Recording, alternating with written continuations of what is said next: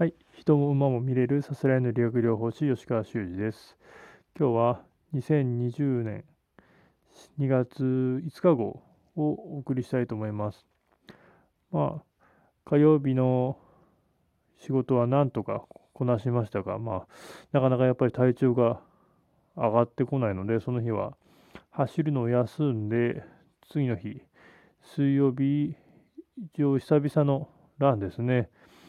えっ、ー、と、土曜、金曜日の午後を走っているので、土、日、月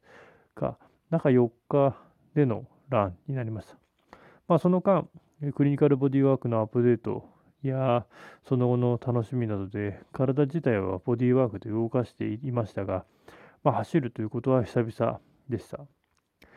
で、走ってみての感想としては、かなり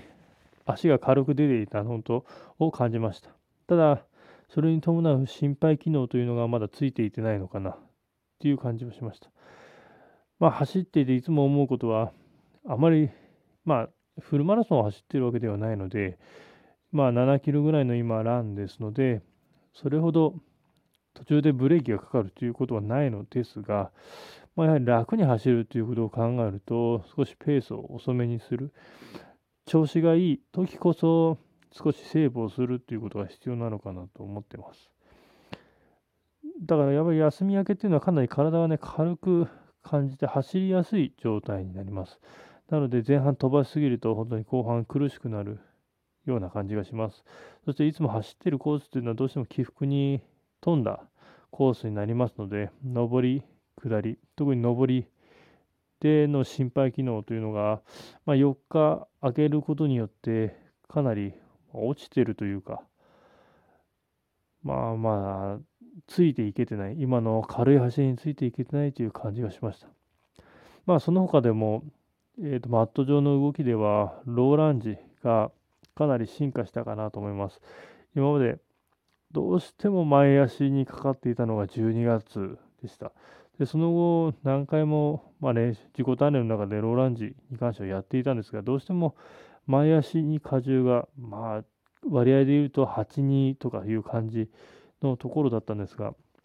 だいたい5、5ぐらいに乗っけられるようになっていました。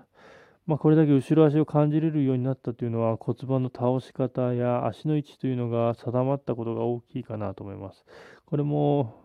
ま、ボディーワークの成果なのかなと思います。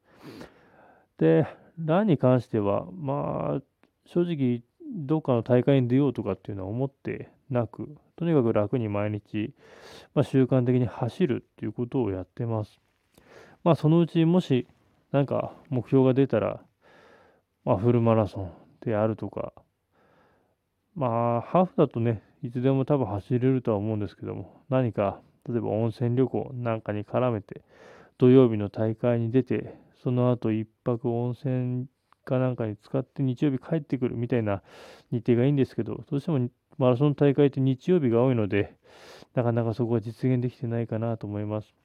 まあ、走ることに関しても、ボディーワークがかなり生きているんじゃないかなと思ってます。以上です。